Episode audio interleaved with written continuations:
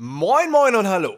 Hier startet gleich der Plauschangriff. Vorher habe ich aber noch einen Hinweis zum Sponsor der heutigen Folge für euch. Wie ihr vielleicht wisst, befinden sich unsere Studios mitten in der Hamburger Sternschanze. Die wiederum ist gar nicht so weit entfernt von der wahrscheinlich sündigsten Meile der Welt, der Reeperbahn auf St. Pauli. Und genau dort spielt nun Luden, Könige der Reeperbahn, die neue Serie auf Amazon Prime Video, die ihr dort ab dem 3. März genießen könnt. Die Bohnen kommen darin zwar nicht vor, immerhin spielt Luden im Rotlichtmilieu der frühen 80er Jahre, dafür begleitet ihr aber Klaus Barkowski durch diverse Machtkämpfe auf dem Weg zum berüchtigsten Zuhälter der Stadt.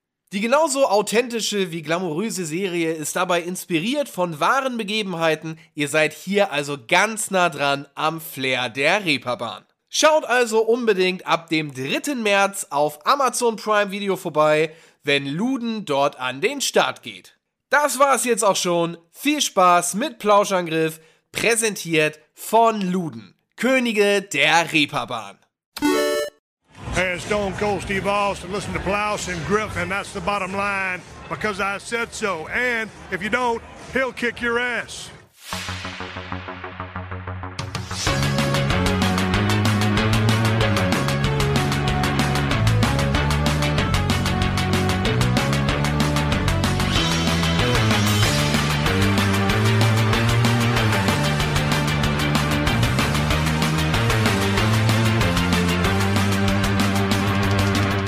Moin Moin und hallo und herzlich willkommen. Eine weitere wunderbare Ausgabe des Plauschangriffs ist angesagt hier auf Rocket Beans TV. Und ich habe gerade so ein bisschen in die Richtung von Berti geschaut.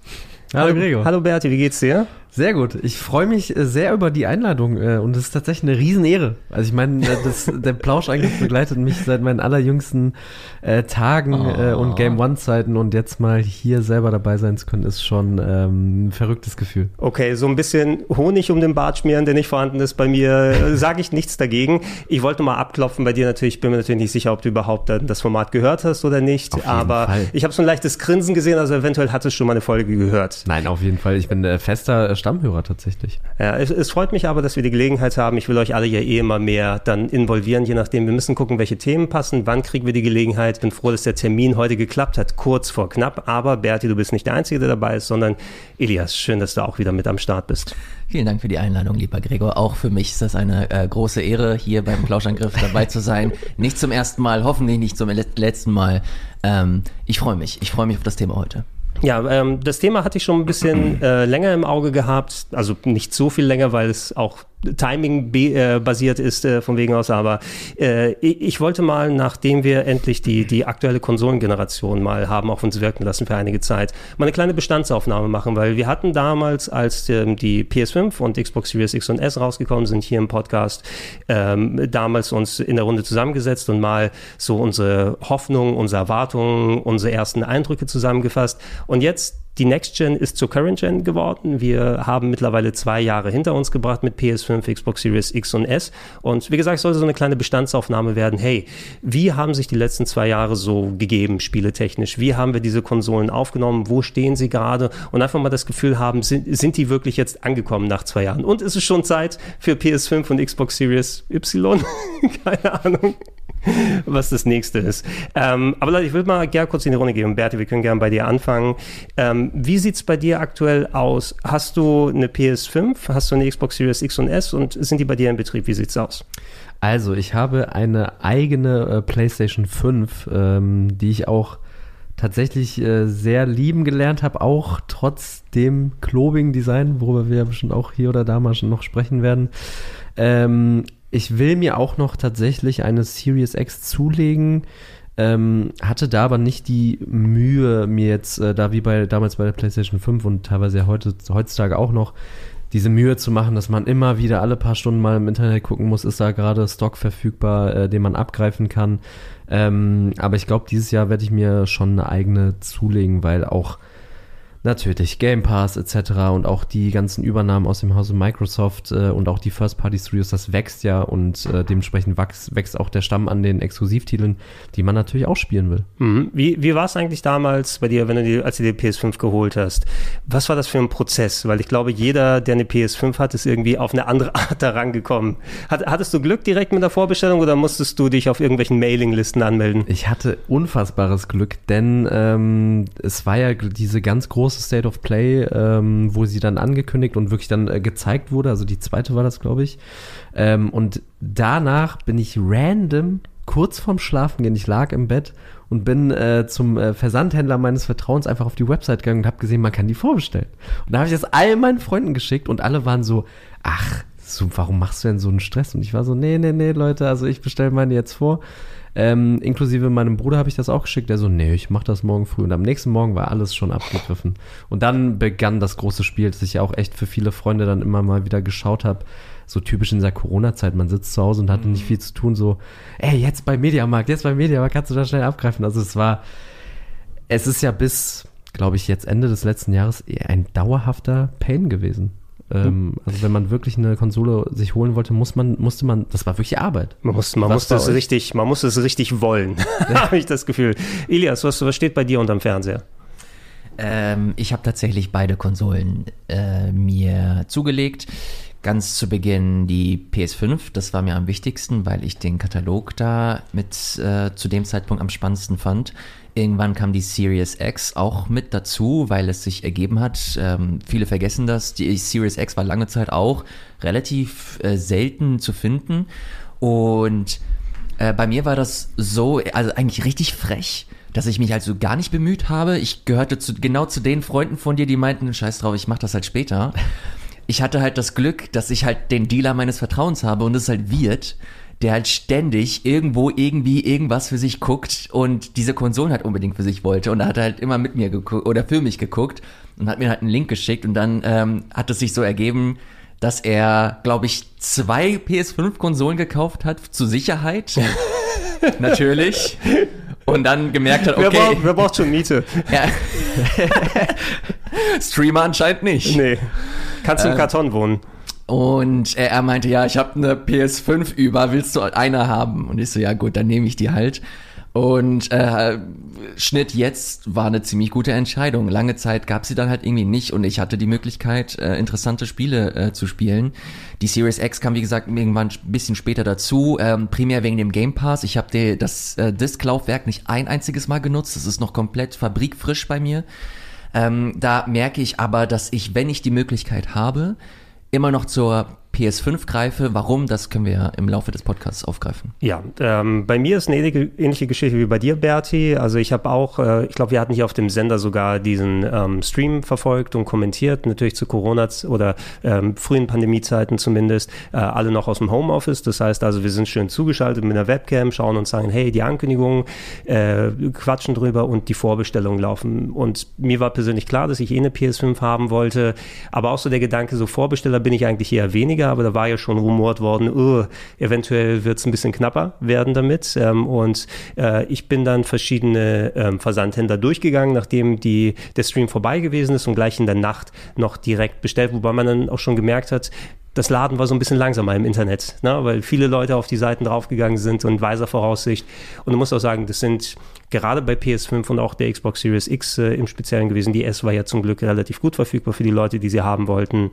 Ähm, dass da nicht nur die Leute dabei sind, die die Konsolen zum Spielen haben wollen, sondern die Wertanlage. Na, was können wir scalpen? Was können wir nochmal, können wir uns 20 PS5 holen und die schön mit Aufschlag nochmal für 700 oder 800 oder 1000 Euro verkaufen? Na, für die Leute, die dann leer ausgegangen sind und damit musste auch konkurrieren.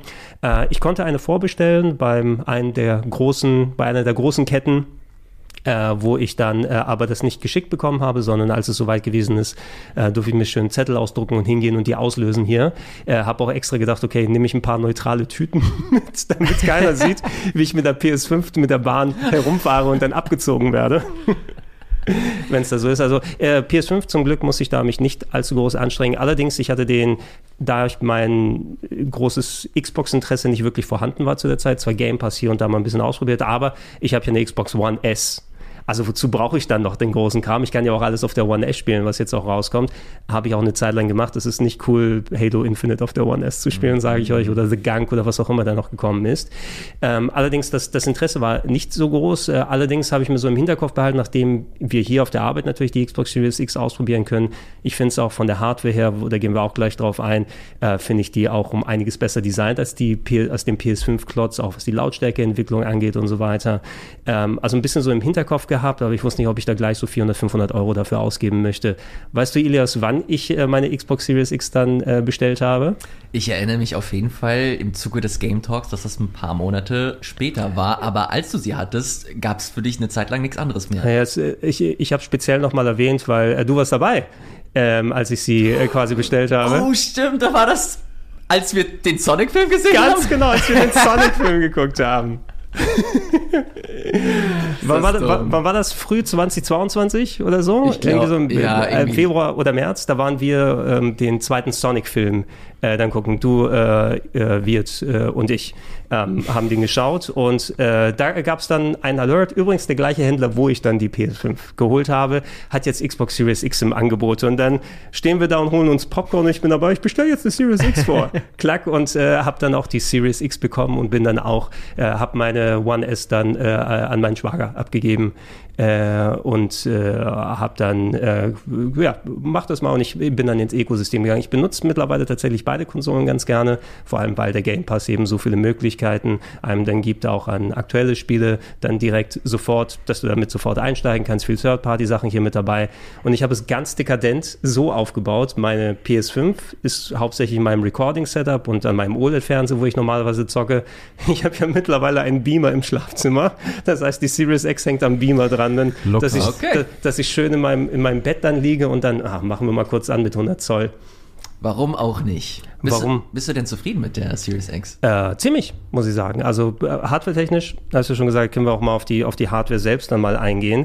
Ähm, ich finde, dass Microsoft eh schon seit vielen Jahren, ähm, seitdem die so ein bisschen über das äh, VHS-Design von der alten Xbox One dann hinweggekommen sind, aber was Hardware angeht, haben sie schon echtes gut drauf. Die Xbox One X war ziemlich gut gewesen, selbst die One S war ja für ihr kompaktes Design gut gemacht und ähm, die Series X mag vielleicht aussehen wie zwei Gamecubes übereinander gestapelt und schwarz angemalt, aber ich mag irgendwie dieses Monolithen-Design ne? und mhm. allgemein, ich habe sie eh hinterm Fernseher stehen, also ist egal, die nimmt jetzt nicht irgendwie so visuell irgendwas weg von dem ganzen anderen Krams, den ich bei mir dann habe.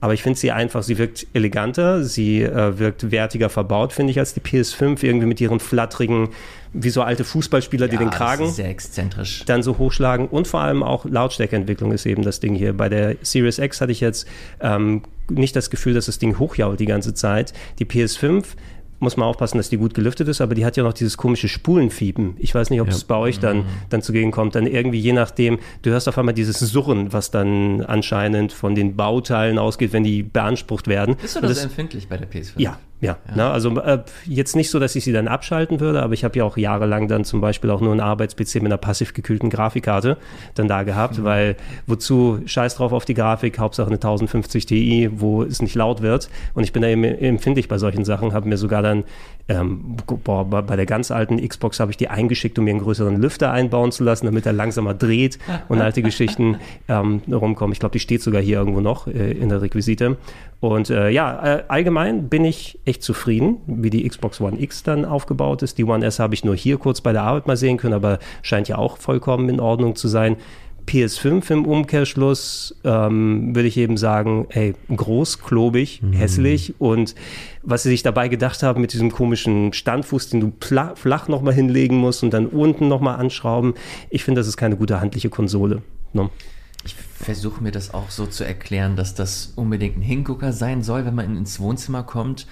Aber nee, hat mich auch sofort abgeturnt und ich habe sie eigentlich bei mir so gut es geht auch versteckt damit man sie nicht großartig sieht. Ähm, natürlich ist sie ist halt in einem äh, Fernseh, in einem Fernsehtisch und auch komplett so abgedeckt, was eigentlich nicht so gut ist. Aber das ist mir lieber, als sie irgendwo frei stehen zu lassen, weil ähm, sie ist halt für ihr Design viel zu groß, viel zu, unum, viel zu unumständlich insgesamt zum, zum Gucken gefühlt. Also doof es auch klingt. Aber äh, ich bin da, ich bin da kein Fan von. Ja, äh, same bei mir. Also ich finde auch, sie wirkt immer wie so ein Fremdkörper im Raum. Also ich weiß nicht, was für Möbel ihr habt, Gregor und Ilias, aber ich habe halt kaum weiße Möbel und deswegen wirkt das immer so komplett deplatziert, wenn ich da diese, meine Holzkommode da habe und dann ist da dieser weiße Monolith. Dann hat das so angefangen, dass ich die erstmal hinter dem Fernseher versteckt habe und dann habe ich sie irgendwann jetzt mittlerweile komplett wirklich auf den Boden verfrachtet. Mhm. Also, weil. Äh, stehend nicht oder liegend? Stehend oder liegend bei euch? Bei mir stehend. Liegend. Ich habe es ja auch liegend, aber weil ich ein Fach hatte, wo das gerade Genau. reingepasst hat, wo die Xbox One S vorher gewesen ist.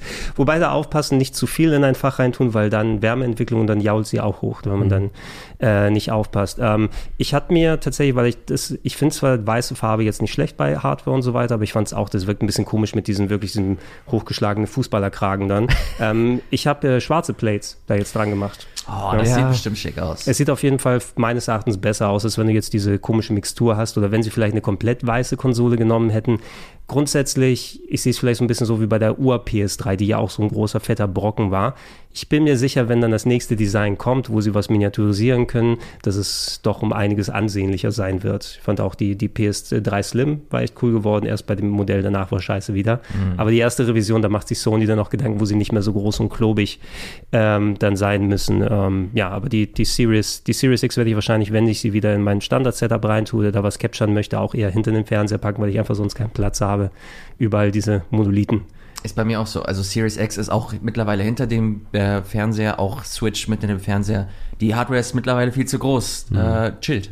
Ja, ähm, was nochmal dazu, ich habe ja meine PS4 verkauft, also eine PS4 normal, also die Slim, glaube ich, oder wie man sie dann genannt hat, von den, von den Update-Modellen äh, gehabt. Aber ich will natürlich meine Library spielen. Ich habe mir eine Festplatte geholt, die dann ständig an der PS5 dranhängt, so eine 5 Terabyte Festplatte, Wow. wo, ich, wo ich dann einfach, die mittlerweile ja auch zum Glück nicht mehr so viel wirklich kosten, also so eine Standard-USB-Platte. Ich wollte jetzt auch nicht unbedingt eine super schnelle, teure dann haben, aber ähm, ist quasi meine PS4 geworden, diese Festplatte. Die hängt da dran und dann kann ich für 5 Terabyte Spiele installiert haben.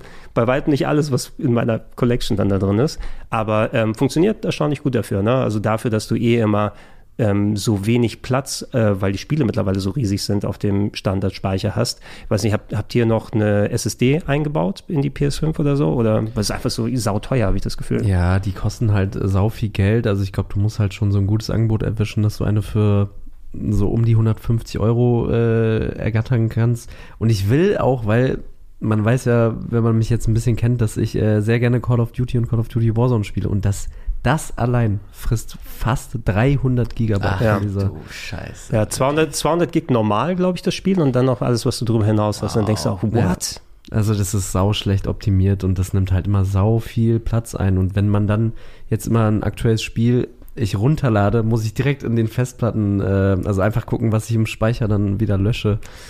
Ja, es ist, es ist ein stressig, stressiger Faktor. Mein Service-Game ist Fortnite. Und es ist halt nicht so, es ist zum Glück nicht so groß. Ich habe echt ziemlich Glück, ähm, weil ich keine, also ich spiele selten richtig große Spiele mittlerweile. Das ähm, habe ich einfach gemerkt, wenn Sony mal ein God of War oder so rausballert, dann natürlich lädt man sich das. Aber dann spiele ich das durch und dann lösch, lösche ich das und dann habe ich wieder 550 Gigabyte frei. Ich hatte jetzt in den letzten Monaten nicht das Gefühl, dass ich großartig Platzprobleme habe, dadurch, dass ich auch ziemlich gut aufgestellt bin, was hardware-technisch alles mir zur Verfügung steht zumindest. Ich spiele viel auf der Switch. Da ist es schon eher so, dass ich mir überlege, okay, jetzt muss da bald mal eine neue SD-Karte her oder vielleicht eine neue Switch-Konsole, Nintendo. Ähm, oder auf der, auf der Series X, da hat man den Game Pass, da holt man sich auch primär so die Indie-Sachen. Also sowas wie Halo Infinite ähm, will ich eigentlich schon spielen, aber dann kommt das neue Persona 3 raus, Portable, das ich nie gespielt habe, dann lädt man sich das eher für 4, 5 Gigabyte oder wie groß das auch ist.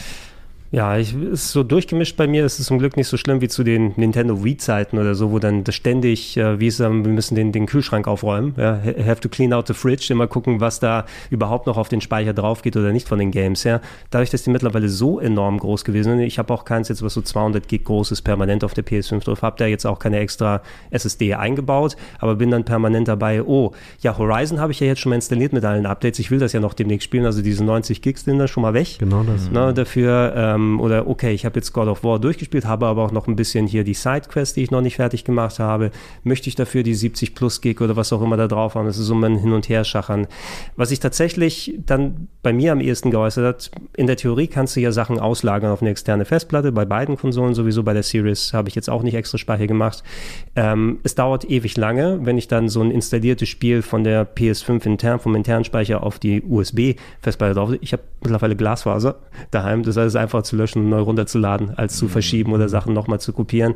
Dauert zwar immer noch seine Zeit, also so eine halbe Stunde für ein volles Game vielleicht, wenn es so in die 100 Gig oder sowas geht oder wahrscheinlich ein bisschen kürzer, also ich muss mal gucken, aber auch schon nicht sehr seit langer Zeit jetzt Glasfaser, aber ich werde das wahrscheinlich eher so in der Richtung machen mhm. und äh, bei manchen Sachen vermeide ich es aber auch so. Ich habe auch Call of Duty da, aber möchte ich diese 200 Gig jetzt erstmal runterladen? so für, für spontan mal nicht wirklich so sehr. Wenn man so gefühlt durch ist mit dem Spiel, dann war es das dann auch für mich. Ich bin da auch mittlerweile ziemlich rigoros. Also sowas wie Horizon Forbidden West habe ich ein bisschen gespielt, habe aber echt gemerkt, okay, das ist einfach nichts für mich. Ich habe da einfach nicht so die die Motivation, mich da so durchzuarbeiten, in Anführungsstrichen. Mhm. Und dann löscht man das halt auch einfach. Und dann ist es weg von der Platte, man ist es weg vom, vom, äh, äh, aus, dem, aus dem Gedächtnis. Und man fühlt sich halt direkt besser, weil man weiß, okay, man kann sich jetzt auf die Spiele konzentrieren, auf die man wirklich Bock hat. Äh, mhm. kann ich jeden, jeden, jeden tatsächlich empfehlen. Kurze Sonderlage bei uns natürlich als äh, Leuten, die im Game-Journalismus unterwegs sind. Ähm, wir bekommen ja auch Spiele, die wir dementsprechend dann zocken können. Das heißt also, es ist ein bisschen was anderes, wenn wir jedes Spiel dann selber kaufen würden, Absolut. worauf wir dann Interesse haben. Ähm, kauft ihr euch Spiele noch auf Disk? Weil wenn die Disk vorhanden ist, oder würdet ihr, wenn ihr Sachen kauft, dann trotzdem auf digital gehen? Sehr selten. Also ähm, tatsächlich der größte Disk-Faktor, also pro Disk ist für mich einfach noch das Ausleihen. Ähm, dass wenn ein Kollege sagt, ja, äh, also wenn ich sage, ich will das und jenes spielen und dann, dass man einfach mal hier gerade in der Firma mal äh, rumfragen kann. Rein privat, wenn es, also wenn ich weiß, ich hole ein Spiel sehr nah zum Release und ich kaufe es mir, dann hole ich es schon eigentlich fast immer digital oder dann mal gucken, ob es in einem Sale ist, aber man muss schon sagen, grundsätzlich erwischst du auf Disk-Spiele immer günstiger, so gewisse äh, Zeiten nach Release. Deswegen würde ich immer sagen, Stand jetzt ist eine Disk auf jeden Fall noch sinnig. Mhm. mhm. Äh, bei mir verhält es sich ähnlich. Ich habe relativ wenig auf Disk. Also ich glaube, ich habe kein einziges PS5-Spiel. Also diese ganze, dieses weiße PS5-Cover habe ich zu Hause nicht, äh, weil ich mir mittlerweile wirklich alles digital ähm, hole. Mittlerweile gibt es ja auch echt viele Sales so auf dem im, im PSN selbst auf der Nintendo Switch hast du super viele Sale-Aktionen, wo du dir Spiele günstiger dazu holen kannst. Ähm, eine Ausnahme sind halt wirklich nur Titel, die mir wirklich was bedeuten, wo ich das Gefühl habe, okay, auf die will ich immer zugreifen, auch wenn ich in der Pampa bin und äh, zum Beispiel meine Switch oder so dabei habe oder mal meine, meine Konsole mitnehmen. Das ist ein Spiel, da will ich darauf persönlich nicht verzichten. Sowas wie ein Zelda fällt da jetzt mit rein. Ja. Das werde ich mir safe, äh, so wo ich habe Breath of the Wild einmal ähm, als Hardcopy versiegelt auch noch und dann nochmal digital. Und das gleiche werde ich mit Tears of the Kingdom auch machen. Einmal Hardcopy und einmal ähm, und einmal digital. Aber das ist die absolute, ja. absolute Ausnahme. Das mache ich wirklich nur bei einer Handvoll Spielereien, die ich ähm, als sehr, sehr persönlich wichtig und, und toll empfinde. Ja, die, die gute Altersvorsorge noch mit den, mit den Sachen. Ähm, sie ist ähnlich wie du dann, Ideas. Also äh, ich, wenn ich überhaupt noch was Retail kaufe, ist es was, wo ich persönlich auch sagen würde, das möchte ich mir, auch wenn ich nicht mehr so viel sammle wie früher, trotzdem ins Regal stellen wollen. Ich glaube dann auch eher bei der Switch mittlerweile, sowas wie Metroid oder mhm. ähm, Fire Emblem zuletzt nochmal gemacht, weil ich die Sachen auch einfach gerne im Regal stehen haben möchte oder kleinere Publisher, wenn ich die dann unterstützen möchte und sage, ich hätte gerne von dem Spiel, was mir was bedeutet, dann nochmal eine physische Version. Ich äh, habe schon länger jetzt nicht mehr aktuelle Spiele verkauft. Das war ein großer Faktor bei mir früher, einfach so vom Wegen aus, Geld wieder reinkommt, um neue Spiele zu kaufen, wieder gebraucht hier einkaufen und so weiter und so fort. Ähm, ich sträube mich dennoch, also ich, es gibt ultra wenige Fälle, wo ich tatsächlich da mal Day One in den Store, in den Online-Store gegangen bin und gesagt habe, okay, 80 Euro gebe ich dafür aus, sondern ich warte dann eher auf Sales oder kommt es in den Game Pass oder irgendwie nochmal rein oder kann mich eben hier über die Arbeit versorgen und das Zeug dann spielen. Wenn ich nicht die Gelegenheit hätte, über die Arbeit solche modernen neuen Spiele häufig zu zocken, würde ich wahrscheinlich sehr, sehr viel selektierter und sehr viel weniger spielen auf bei modernen Sachen. Fall. Ja. Und dann auch vielleicht sogar eher bei Steam oder so landen, ne, weil da die Preise nochmal ein bisschen vernünftiger sind. Ähm, ich habe eine Handvoll Verpackungen äh, aktuell für, von aktuellen Plattformen drin, außer ich habe kein modernes Xbox-Spiel, muss ich sagen. Ne? Dadurch, dass der Game Pass so überbordend ist. Ja. Ich habe nichts. Wie, wie sieht denn ein exklusives Xbox Series X-Spiel überhaupt aus in der Verpackung? Hat das eine spezielle Jetzt- Banderole? Jetzt fragst du mich was. Ich habe absolut keine Ahnung. I don't know, ne? Äh, reden wir eh gleich nochmal darüber, was sind Exclusives oder nicht Exclusives, aber ähm, ich habe selbst relativ wenige Xbox One-Spiele auf Disc gehabt und äh, man muss darüber hinaus nochmal bedenken, du bekommst zwar die Disc, aber das wird ja eh nochmal komplett runtergeladen aus dem Internet, du musst eh nochmal alles installieren. Ist also nicht so, dass du Zeit ersparst und manchmal hast du auch nicht mal eine finale Version auf der Disc drauf und musst trotzdem dann x-fach Gigabyte hier nochmal zusätzlich holen. Also es ist mehr was fürs ähm, eigene Sammlergefühl, plus dass du die Möglichkeit hast, es theoretisch zu verkaufen, wenn du willst. No, was Ja. nochmal überbleibt. Ähm, über den Controller, über die, oder besser gesagt, beide Controller Oh, würde ich ja. jetzt nochmal ein bisschen quatschen wollen. Ähm, weil bei der Xbox hat sich nicht so ultra viel verändert. Es ist ja mehr so eine Evolution aus dem, was wir schon seit Xbox One-Tagen her kennen. Ähm, da habe ich mich in den letzten Monaten, wo ich jetzt eine Series X habe, mehr dran gewöhnt. Ich war nie der größte Fan vom Xbox One Controller. Der war immer solide, hat sich vernünftig angefühlt, war meines Erachtens nach so ein bisschen die DNA noch von Dreamcast-Zeiten, was so ein bisschen über ist, wo sich Microsoft ursprünglich mal orientiert hat. Ähm, man kann sich nicht groß über den Controller, aber finde ich beschweren. Die Analogsticks sind in Ordnung, die Trigger funktionieren ganz gut, könnten ein bisschen besser in der Hand liegen, aber bei Xbox würde ich sagen, ist eigentlich ein guter Controller. Ne? Ja. Also ist, ich finde, der Xbox-Controller ist immer der Allrounder. So, der macht nichts groß falsch, macht aber auch, gerade wenn wir jetzt zum DualSense dann gleich kommen werden, nichts überbordernd krasses. Ähm, aber er liegt immer gut in der Hand. Ich bin halt kein Fan von den versetzten Sticks. Das wird sich bei Mhm. mir nicht ändern, einfach weil ich seit Jahrzehnten eher immer Team PlayStation äh, bin. Also einfach, weil meine Eltern mir uns, äh, also mein Bruder und mir dann eine PlayStation gekauft hatten immer. Ähm, aber ja, also gerade auch, ich finde, wenn man die Entwicklung anschaut, dann, wenn wir gleich bei Sony sind, so von DualShock 3 bis jetzt zum DualSense, ähm, Xbox hatte einfach früher so dieses goldene Konzept, so was einfach funktioniert und das haben sie einfach stetig weiterentwickelt und dementsprechend ist ja jetzt auch der Sprung gering gewesen und ich denke, dass dann in der nächsten Generation die bestimmt auch sowas wie adap adaptive Trigger und so haben werden. Ja. Ja, wie ist es bei dir, Elias? Ich mag den nicht. ich finde den, äh, ich finde die Sticks eigentlich vollkommen okay, da habe ich nicht so die Probleme mit. Ich finde die Verarbeitung echt nicht schön.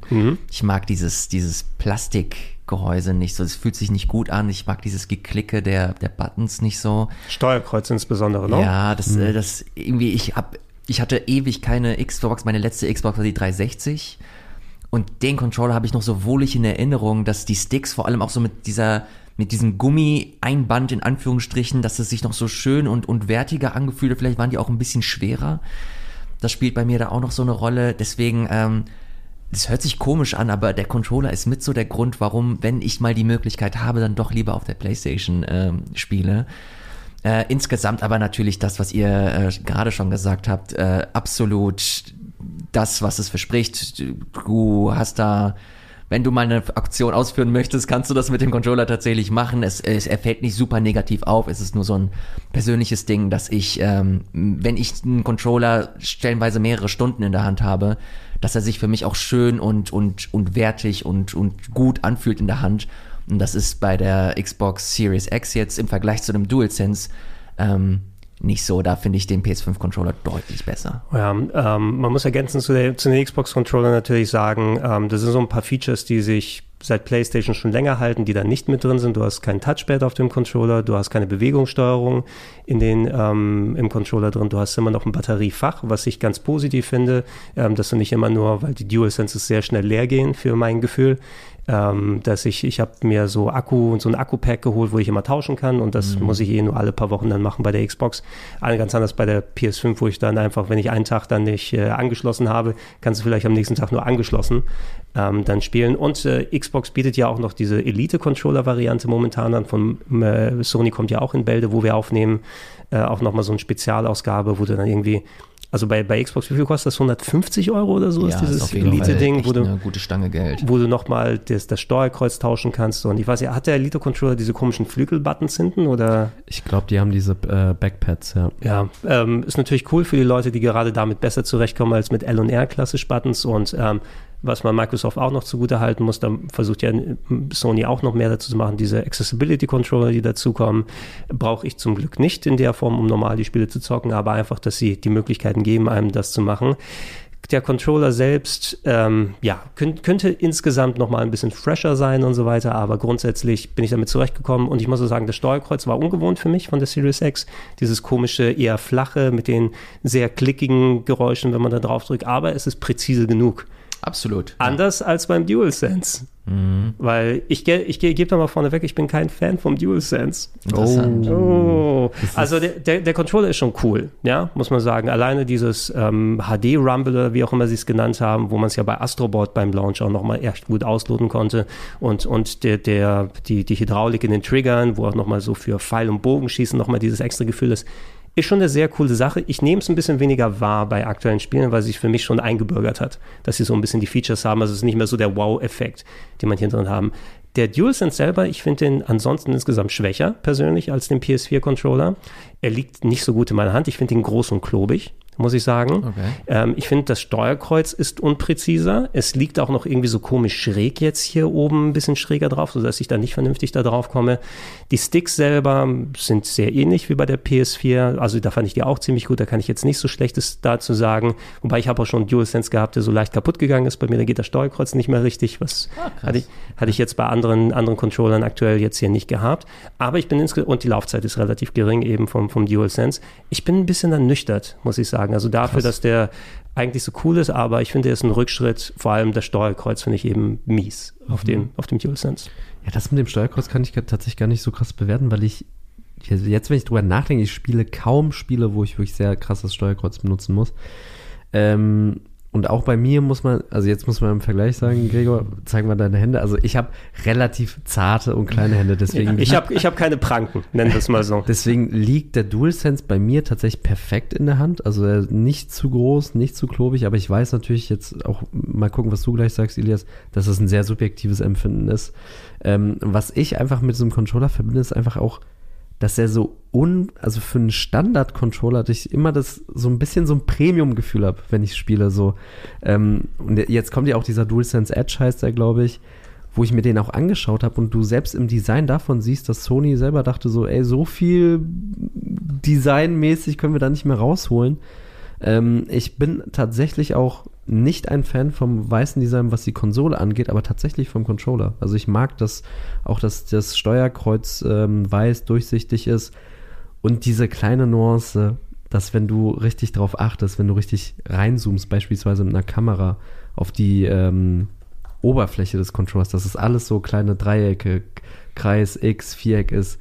Das ist einfach so eine Kleinigkeit, da geht ein bisschen mein äh, Herz auf. Ist auch bei den, bei den PS5 ähm, Seiten, Ja. da, da, da siehst du auch das Muster drauf, wenn du ganz nah dran gehst. Natürlich designtechnisch hübsch, aber muss man gucken, wie man vernünftig zurechtkommt. Wie, wie fühlst du dich, Elias, damit? Ich bin da tatsächlich bei, bei Berti. Ich habe da in der letzten Zeit immer, wenn ich den mal in der Hand hatte, ein sehr, sehr gutes Gefühl. Ich mag es, wenn sie halt ein bisschen schwerer sind, wenn sie dir das Gefühl geben oder wenn du mal mit den Nägeln so drüber gehst, dass es nicht so kratzt oder so, sondern dass es halt so schön sind in etwas hochwert. Das wird natürlich auch wieder Plastik sein, aber es ist halt einfach hochwertigeres Plastik.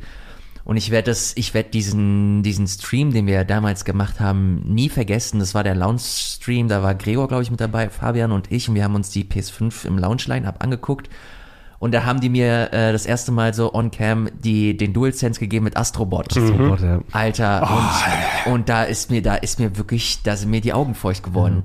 Das war so ein geiles Gefühl. Du machst da den Reißverschluss mit deinem Daumen auf dem Touchpad auf und du fühlst den Reißverschluss auf der Oberfläche deines Daumens.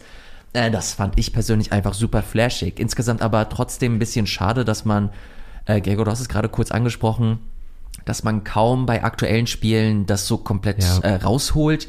Ähm, ich habe gemerkt, dass wenn du zum Beispiel länger Astrobot oder jetzt auch ein Returnal spielst, dass das irgendwann anstrengend wird. Ähm, so geil es sich auch anfühlt, aber irgendwann ist dann auch so der, der Peak erreicht, wo ich das dann auch explizit in den Optionen ausschalte. Aber insgesamt ähm, von, von der, vom Design her bis zum Gefühl ist das definitiv der präferierte äh, Controller. Wenn ich könnte, wenn ich einen, stark, einen starken PC hätte, würde ich den auch für meine äh, PC-Spiele äh, nutzen. Ja, ich habe ja so einen, so einen 8-Bit Bluetooth-Adapter, denn äh, ich benutze sehr viel entweder PS4 oder PS5 oder auch Xbox-Pad mit äh, Retro-Systemen dann zusammen. Da kann man eben die dann so anschließen, dass ich dann Super Nintendo oder andere Sachen damit zocke. Und ich finde, das Steuerkreuz an sich ist immer schlechter beim ähm, DualSense als beim DualShock 4, weil ich finde, da habe ich die Präzision wirklich oder nehme ich lieber das Xbox-Pad. Es vielleicht so ein gleicher Gedanke wie beim, äh, wie beim Switch Pro Controller. Da finde ich das Steuerkreuz auch grauenhaft. Mhm. Und äh, da ist der DualSense wahrscheinlich so einen kleinen Tacken besser. Genau, fairerweise muss man sagen, du spielst viel mehr Retro-Spiele ja. als, ja, als wir jetzt zum Beispiel. Genau. Ja, genau, genau. Also so für das grundsätzliche Spielen. Ich, ich spiele auch gern mit dem DualSense, aber ich bin ein bisschen ernüchtert, weil ich den DualShock 4 so gut gefunden habe mhm. in aller Hinsicht. Und äh, ich habe kurz mal bei den Preisen hier geschaut, da merkt man eben den Unterschied bei den Features, die hier drin sind. So die Xbox-Controller beim großen Versandhändlerhaus äh, gehen bei 53 Euro los und bis zu 58 Euro für so einen Standard-Controller. Und bei dem DualSense geht es bei 72 bis 80 Euro. Wow. Dann dahin. Alter, ja, ja. Je nachdem, welche Farbe oder welches Camouflage-Muster. Es ist halt wirklich schade, so wie Elias gesagt hat, dass kaum VideospielentwicklerInnen das ausnutzen, dass es dieses Feature gibt. Weil ich weiß noch, wie auch, ihr hattet das ja im Stream und ich hatte dann äh, als erster bei mir im Freundeskreis die PS5, dann kamen meine ganzen Freunde zu mir nach Hause und da haben wir alle diese Astrobot-Demo gespielt und alle waren so begeistert. Und es ist dieses typische, so anfängliche, dass ich so ein bisschen dachte, okay, Spiele werden sich jetzt bald immer anders anfühlen, aber nee, es ist natürlich so, okay, ein Shooter benutzt es, dass diese adaptiven Trigger ein bisschen nachgeben. Und auch da muss man sagen, dass ich da wie du bin, Elias, ähm, wenn es irgendwie Richtung Länge oder kompetitiv sein geht, schalte ich es aus. Also einfach mhm. bei sowas wie Call of Duty ist es de facto ein Multiplayer Nachteil, wenn du ein bisschen länger äh, zum Drücken der Taste brauchst. Und was ich auf jeden Fall auch lasse, Gregor, ist die Akkulaufzeit, die echt ja. unter aller Sau ist. Ja, und dass du nicht die Möglichkeit hast, da selber einen Ersatzakku reinzutun. Also du musst ja. dann angebunden spielen oder ein, groß, ein Kabel haben, was groß genug ist, äh, während du zockst. Und ähm, deswegen habe ich auch zwei Controller, damit ich da tauschen kann. Bei der Xbox reicht mir einer. Ja. Same. Muss ich eben sagen. Dafür, dass man auch nicht mehr so häufig Couch-Koop macht, brauchst du jetzt nicht auch drei oder vier Controller immer daheim, sondern wenn dann überhaupt äh, online spielen. Ähm, ich habe hier noch den Punkt Peripherie aufgeschrieben, wobei das ein bisschen relativ ist, weil so enorm viel wird mir da im Moment nicht einfallen. Das Kinect ist weg bei der Xbox. Xbox hat kein VR, was kommen wird.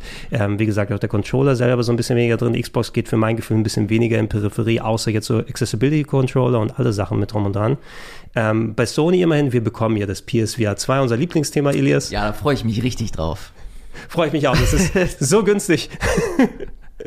und alles. Ähm, aber ohne jetzt mal, äh, wo wir es aufnehmen, haben wir es auch noch nicht spielen können. Jetzt, also da werden wir in Ruhe uns auch noch mal in anderen Formaten austauschen und ich bin selber auch gespannt, ähm, wie es dann letzten Endes werden wird und ob ich mir überhaupt eins zulege oder nicht, steht eher in den Sternen, wahrscheinlich eher nicht. Dann so im Moment, ähm, ich glaube, PSVR wird so das erste größere, wichtigere Peripheriegerät für die PlayStation sein. Irgendwo hier die Absicht, sich einzuholen? Nee, also auch einfach wegen dem Preis und ähm, auch, also bei damals bei der ersten PSV habe ich es privat wirklich sehr krass überlegt.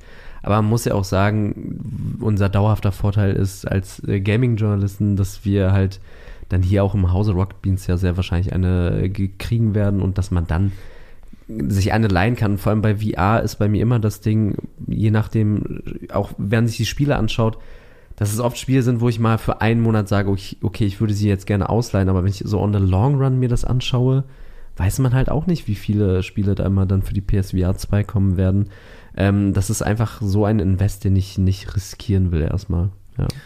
Genau, ich finde das auch generell interessant zu sehen, wie sich das entwickeln wird. Ich finde, äh, so eine Brille mit 600 Euro zu, zu bepreisen mit äh, einer Konsole, die 500 Euro kostet, mittlerweile 550. Das ist schon ein bold Move von Sony. Also die haben da echt viel ähm, ja, Invest reingesteckt. Und jetzt bin ich wirklich sehr gespannt. Also jetzt haben wir es, äh, oder ich zumindest, äh, am eigenen Leib erfahren, wie äh, enthusiastisch diese, diese VR-Bubble sein kann.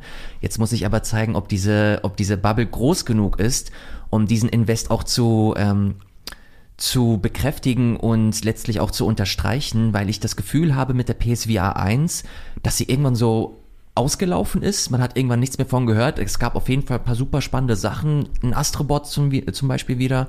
Du hast Moss gehabt, das super spannend war. Tetris-Effekt habe ich geliebt, als ich mir das mal ausgeliehen habe.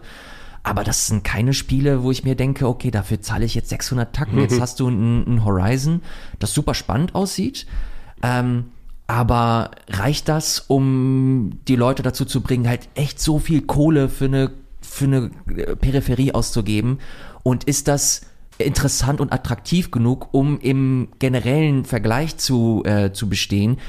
Nicht nur neben anderen VR-Brillen, sondern es konkurriert ja auch mit anderer Gaming-Hardware, wie zum Beispiel eine Steam Deck, die gerade steil geht. Oder auch eine andere Konsole. Du hast eine Playstation. Willst du weiter dich äh, für die Playstation-Infrastruktur committen oder willst du dich auch im Game Pass in, in, bei, der, bei der Xbox äh, ausprobieren? Ich finde das super spannend und werde das, äh, auch wenn ich mir das nicht äh, kaufen werde, sehr, sehr genau beobachten, wie, was die nächsten Monate bringen. Ja, die, ich hätte fast gedacht, nach der Erfahrung, die Sony mit dem ersten PSVR hatte, wo sie auch ordentlich gepusht wurde zu Beginn und es vergleichsweise ein relativ günstiger Weg, in Anführungsstrichen, für VR gewesen ist, zu der Zeit damit einzusteigen, wenn du schon eine Playstation gehabt hast, weil wenn du vergleichst, was damals so ein Oculus und ganze anderen äh, Geschichten, HTC Vive oder so gekostet haben, wenn du auch noch die super Spezialcontroller und alles brauchtest, konntest du damit halbwegs vernünftig nochmal für einen kleineren Preis in das VR-Universum reingehen. Technisch war das nicht so mega geil. Ich habe es ja jetzt auch noch nach vielen Jahren brach liegen, vor ein paar Monaten mal endlich mal viele Sachen nachgeholt, nochmal ausgepackt und ich habe auch sehr viel Spaß gehabt. Das ist auch wieder so etwas, wo ich nur in Schüben ab und zu mal spiele und nicht immer jederzeit eine VR-Brille im Anschlag haben muss, um da das nächste große Erlebnis zu machen, weil auch die Spiele eben nicht äh, so viel über Experiences hinübergegangen sind. Ne? Du hattest so ein Resident Evil 7, vielleicht mal was ein groß angelegtes Spiel, was auch in VR gut funktioniert hat, aber so richtig die AAA rein VR-Spiele hast du eben nicht, weil es rentiert sich ja auch nicht für die Macher, so viel Geld da reinzubuttern und Sony hat genug reingetan mit Astrobot, mit sowas wie Blood and Truth und sowas, wo du merkst, dass mal ein bisschen mehr Budget drin ist. Ähm, rein technisch bin ich sehr interessiert. Ich werde es ausprobieren. Ich habe wegen der Kabellage und dem Preis keinen Bock, mir selbst einen zu kaufen, sondern zum Glück hier, wie du, Berti, gesagt hast, über die Arbeit haben wir hier zumindest das Privileg, uns das zu holen. Ansonsten hätte ich eben im Freundeskreis bei Hardcore-Enthusiasten nachgefragt, kann ich mal für einen Tag rumkommen oder kann ich mir das mal kurz mitnehmen für ein paar Tage. Ähm, aber muss man mal gucken, je nachdem, was für einen langen Atem Sony jetzt hat, ähm, um, um, um das Ding vernünftig zu pushen oder ob es sich mehr hält, als jetzt ähm, PSVR es gemacht hat, mhm. über die ganze Zeit über. Äh, gehen wir rüber mal. Ich habe hier den Punkt aufgeschrieben, welche Konsole das stärkere Games-Exklusiv-Line-Up. Und ich wollte euch eigentlich äh, Listen rumschicken von wegen, okay, hier sind mal alle Exklusivtitel, wo es sich lohnt. Ich kaufe mir diese Konsole nur wegen dem hier. Äh, sehr schwierig zu ermitteln, was genau eigentlich ein Exklusivtitel ist oder nicht, weil in früheren Zeiten war es ja so, wenn du, ähm, wenn du Super Mario spielen wolltest, ich kaufe die Nintendo-Konsole, weil da kriege ich das und das und das und das. Oder ich will die Sony-Franchise spielen, ich kaufe eine Playstation. Mittlerweile musst du eben sagen, ähm, Konsolenexklusiv ist ja auch so ein bisschen was, weil so ziemlich fast alle großen Games in der letzten Zeit, ähm, mit Ausnahme von den ganz, ganz neuen Sony-Sachen, sind direkt auch für PC rausgekommen. Also die Leute, die äh, einen PC zur Verfügung haben, die Xbox-Sachen, sind ja auch direkt gleich mit einer PC-Version dann gelauncht worden. Und jetzt bekommst du auch viele ehemalige Sony-Exclusives. Deine Days Gone, dein Last of Us äh, Remastered wurde gerade, hier ist noch eine Pressemitteilung reingekommen, kommt Ende März auf dem PC jetzt hier äh, raus, also der, der, der erste Teil. Kannst du nicht mehr so richtig wirklich von Exclusive sprechen. Nichtsdestotrotz, ähm, so von wegen von der Library, von der Spielebibliothek. Was hat euch so, so grundsätzlich mehr angezogen? Habt ihr mehr das, das Angebot, was eher auf der PlayStation gewesen ist, dann als attraktiv empfunden oder eher die Xbox-Sachen? Berti, du kannst gerne also, was sagen. Gerade zu Beginn war es für mich auf jeden Fall auch dann äh, das Lager PlayStation, was mich dann halt einfach von den Spielen so angezogen hat, weil du zu Release hattest du halt Spider-Man Miles Morales, wo man jetzt natürlich schimpfen kann, dass es ein bisschen überbordender DLC war von Spider-Man. Ähm, nichtsdestotrotz hatte ich unfassbar viel Spaß mit diesem Spiel, ähm, weil ich ja schon ein riesen Fan von, äh, von dem ersten Spider-Man-Spiel äh, war und einfach Miles Morales im selben Universum quasi nochmal eine super äh, schöne Geschichte erzählt hat und hier und da ein paar kleine Gameplay-Verbesserungen reingepackt hat. Ähm, aber als großer Souls-Fan war es natürlich auch das Demon Souls Remake, was für mich Anfang äh, ein riesen ausschlaggebender Faktor war, gerade weil ich damals das Demon Souls äh, über meinen Bruder quasi gelernt habe. Also ich habe ihm immer dabei zugeschaut, bis er irgendwann meinte, Bertrand, willst du das auch mal selber spielen? Äh, ich helfe dir dabei. Aber es war halt natürlich, also es sah schon, ich fand Demon Souls sah schon damals nicht super gut aus ähm, auf der PlayStation 3.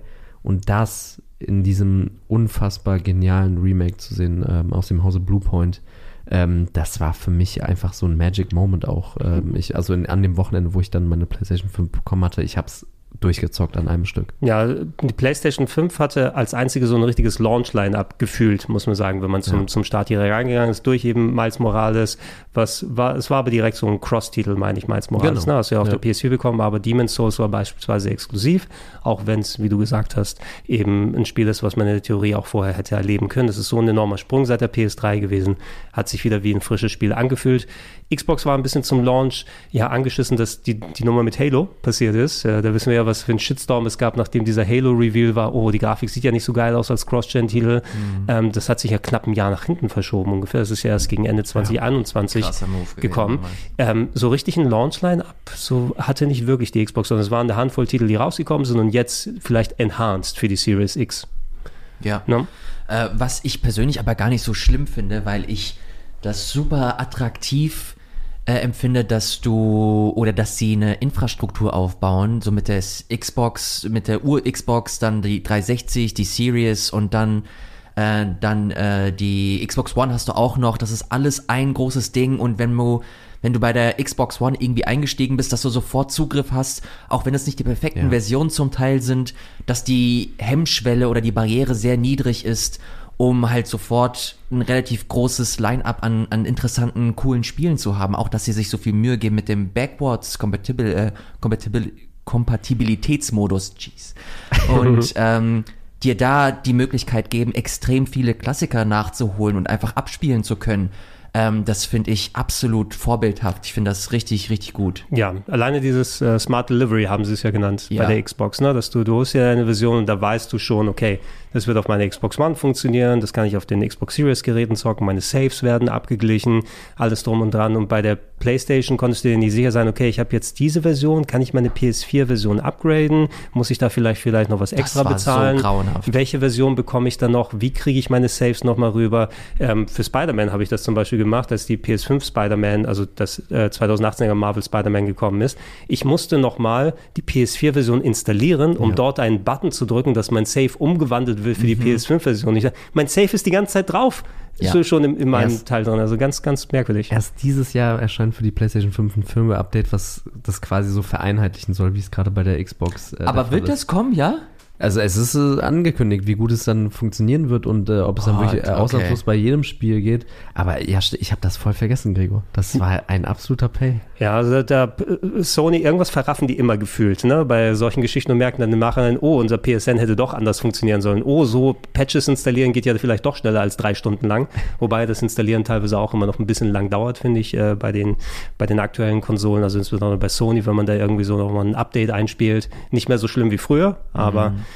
äh, geht einigermaßen. Aber du, du hast es ausgeführt, Ilias, eigentlich, dass du auch wenn jetzt nicht der Launch-Titel beispielsweise da gewesen ist, was Microsoft gemacht haben, sie haben ja ihre Barrage an, an Grundtiteln, die sie schon seit langer Zeit haben. Für mich nicht so viel Attraktives jetzt mit dabei. Ich bin kein Halo-Spieler, ich bin kein Forza-Spieler.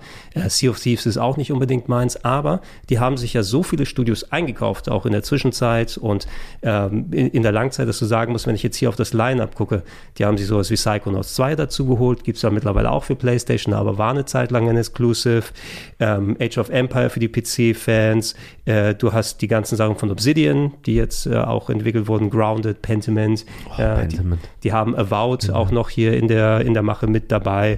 Ähm, Bethesda eingekauft. Das heißt, das ganze Bethesda-Line-Up ist jetzt bei denen. Starfield wird ein Day One äh, Game Pass-Ding gleich mit dabei sein. Hi-Fi Rush als Überraschung, die noch dazugekommen ist. Ich bin ein bisschen mehr im PlayStation-Lager, weil mir da die großen Franchises besser gefallen und die Japaner-Ecke noch ein bisschen besser bei der PlayStation äh, bedient wird, wenn ich jetzt so Rollenspiele und andere Sachen angehe, wobei sie sind da auch besser geworden bei der Xbox mittlerweile.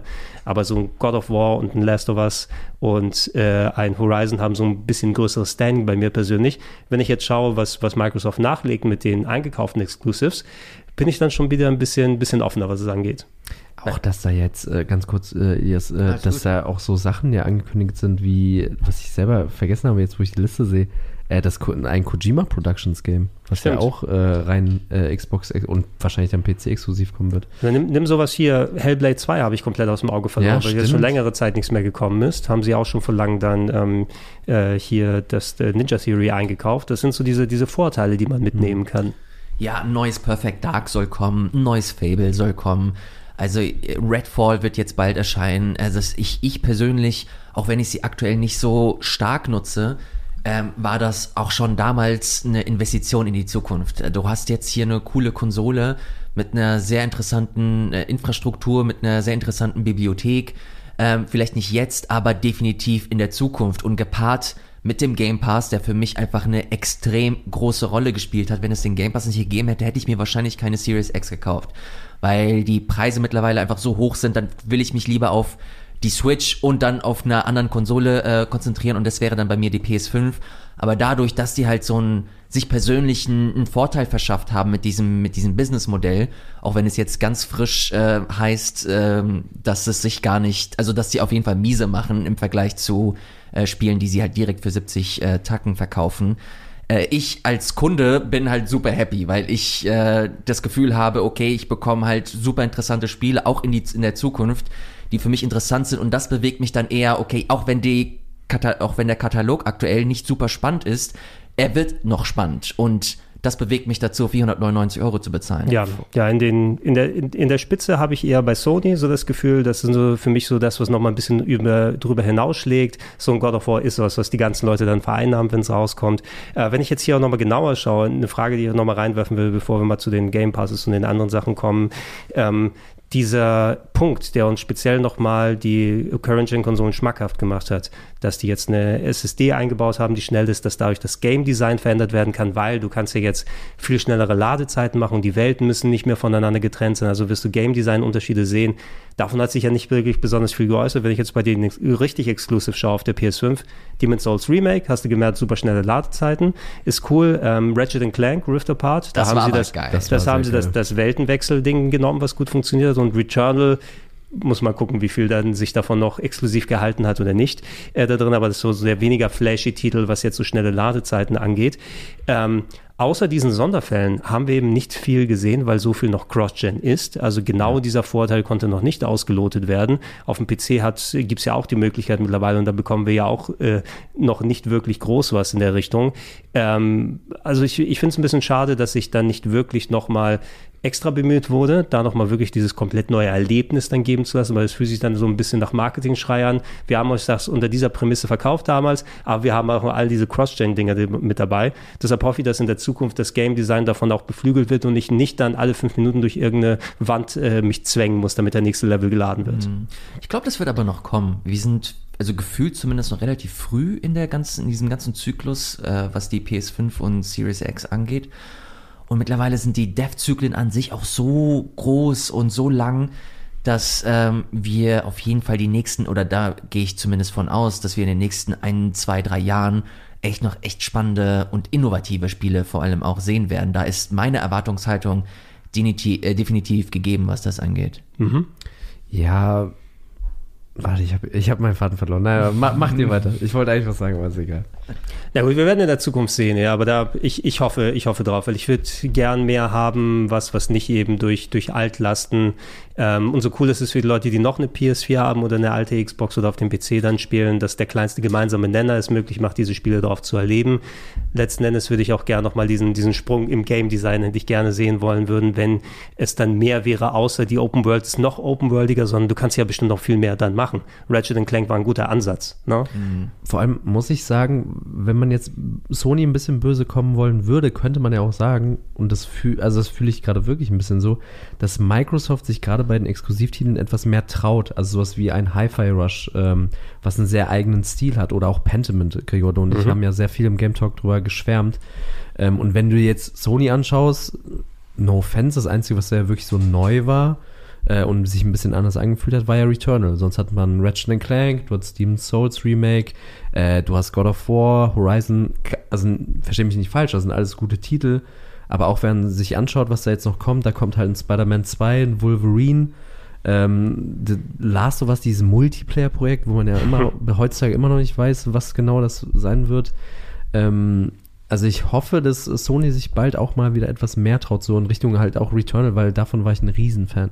Ja, und Returnal, obwohl das vergleichsweise experimentell war, es war eben für die ein AAA-Titel mit 80 Euro, was ja auch ein Gegenstand doch mal war mit dem Preisaufschlag, den, den jetzt die Spiele kosten Da können wir auch gleich direkt in den Game Pass und die anderen Ja, Sachen da mal ich, reingehen. Ich finde, da sollten wir auch ganz dringend diese, äh, diesen Unterschied hervorheben, dass Sony sich als, äh, zumindest die First-Party-Spiele, sich viel eher darauf konzentrieren, halt ein Premium-Erlebnis zu liefern und halt wirklich AAA. Und bei Xbox ist das halt so, dass die möglichst ihren Game Pass voll machen wollen. Nicht nur mit großen Spielen, sondern auch vor allem mit so kleineren Sachen, die nicht so lange dauern, die man eher raushauen kann. Deswegen hast du halt so ein Pentiment. Da wird der Director auch nicht müde zu erwähnen, dass das halt nur entstanden ist, weil es den Game Pass gibt. Jetzt reden wir ständig so, als ob es äh, keinen Abo-Service für die PlayStation gibt. Den gibt es sehr wohl mittlerweile. Aber ähm, da sehe ich, äh, da lu- lusche ich immer mal wieder rein, weil ich das Gefühl habe, okay, ich habe einfach eh- einfach eher Bock auf der PlayStation zu spielen und ich hätte ähm, sehr sehr gerne einen coolen Abo-Service, aber den den sie jetzt anbieten, den finde ich persönlich einfach nicht super spannend.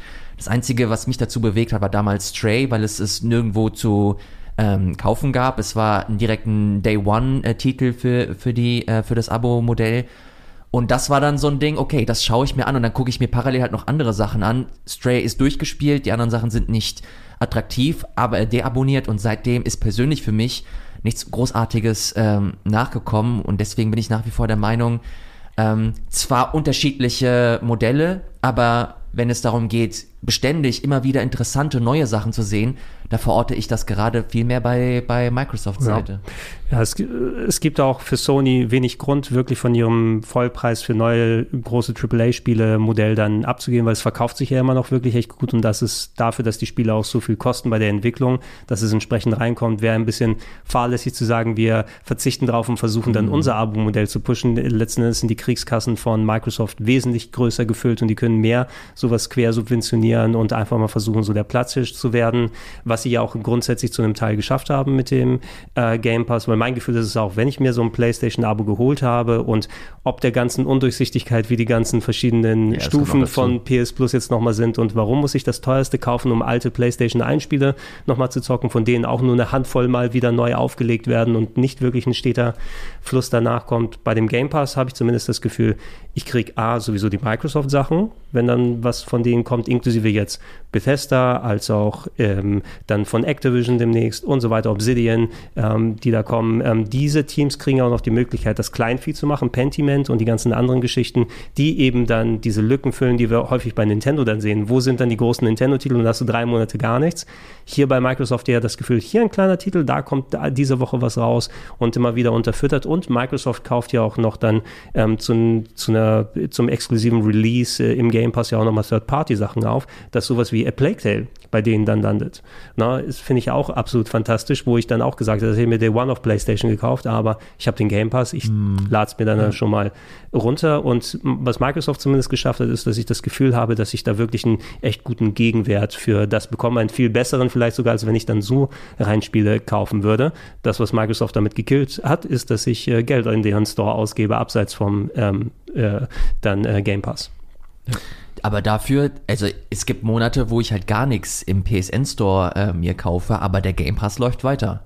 Also meine, äh, mein Geld haben, auch wenn es nicht super viel ist im Vergleich zu einem AAA-Spiel oder Vollpreisspiel, aber die haben auf jeden Fall immer meine Kohle. Auch wenn ich jetzt mittlerweile ähm, deabonniere es auch nicht mehr. Es gab mal eine Zeit, wo ich, wenn ich mal ein, zwei Monate nicht gespielt habe, das mal einfach deabonniert habe. Aber mittlerweile ist es immer mit drin, weil ich auch immer wieder mal so rumgucke und so flaniere in dem, im Game Pass mal was für mich in, in, interessantes entdecke, runterlade und einfach ausprobiere. Und deswegen, ähm, ich persönlich finde es spannend, hoffe wirklich, dass sie weiter damit Erfolg haben und äh, Sony sich das vielleicht irgendwann so richtig abguckt.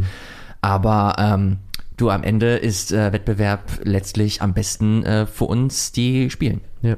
Es macht auch schon ein bisschen Angst mir, wenn man, also mal gucken, ob dieser Activision Blizzard Deal ja durchgehen wird. Das ist ja der, einer der wenigen, wo gerade echt sich die äh, Wettbewerbsaufsicht äh, sich auch mal einschaltet. Ähm, aber auch wenn das durch ist und man diese Ungewissheit, dass man nicht weiß, okay, wie sieht es auch mit so ganz großen Marken wie Call of Duty aus? Werden die irgendwann dann vielleicht Xbox äh, PC exklusiv und dann dementsprechend auch Day One im Game Pass? Das wird schon krass. Also wenn nochmal so ein Big Player äh, in die Hand von Microsoft Glaubt fällt. ihr, glaubt ihr, dass das passiert? Ich, ich glaube ich glaub ja nicht. Dass Call of Duty exklusiv sein wird. also nee, Äh, nee, dass, dass die damit durchkommen, dass die Activision Blizzard kaufen. Achso, ähm, da wird irgendwo genug Geld fließen und irgendwelche Leute werden genug geschmiert, dass sie damit durchgehen. Oh Gott. Ey, ich glaube, Also- ich glaube, das wird. Ich glaube, wir werden irgendwo irgendwann eine Headline lesen. No, äh, ist zerschlagen, äh, no fucking way, jeder macht schön sein eigenes Süppchen. Weißt du, haben, haben solche Firmen, also ich bin kein erfahrener äh, Firmenchef und, Was? Äh, von, Nein? Von, von, von einem Milliardenkonglomerat wie Microsoft, also haben die dann Gefühl für mich nicht Möglichkeiten zu sagen, okay, wir machen nochmal eine Subfirma auf und dann gehören die dann dazu und wir mauscheln das so oder so. Ähm, ja, also zu den Google und Apple existieren immer noch, ne? Ja. Sagen wir bei, bei all den Sachen, die Google eingekauft hat. Äh, rein wettbewerbstechnisch wäre es natürlich auch sowieso cool, wenn viele von diesen Leuten dann und äh, Leuten und auch den Firmen äh, unabhängig bleiben, einfach der, der Varianz wegen und mehr Möglichkeit, Jobmöglichkeiten für die Leute, die dann in der Industrie arbeiten, zu erhalten, als auch dass ich Titel, dass ich nicht nur eine Xbox haben muss, wenn ich mir jetzt Starfield holen will. Na, so oder so, es wird, ähm, da gab es ja auch nochmal die, die, diese schnippischen Bemerkungen, als es hieß so, oh ja, wenn Activision jetzt Microsoft, äh, Microsoft gehört, sagen die PlayStation-Leute, ja, aber Call of Duty könnt ihr doch den PlayStation-Fans nicht wegnehmen, ne? Und dann sagt Microsoft, nein, nein, wir nehmen euch das nicht weg. Zumindest noch nicht. Ja. Und machen wir uns nichts vor, also sowas wie Starfield wird nicht auf der, oder äh, sowas wie Elder Scrolls wird nicht auf der, auf Glaub der. Playstation Ja, alles, erscheinen. alles, alles, was nicht Exklusivverträge hatte. Ghostwire Tokyo war das letzte. Davon gibt es ja keine Xbox-Version, weil das ja ein PS5-Exklusiv war. Ist schon geregelt vor der, also da hat Microsoft Glück gehabt, weil es nur Ghostwire Tokyo gewesen ist am Ende.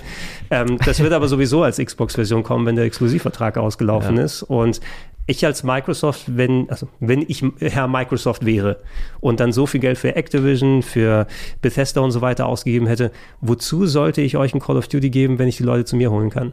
Ne?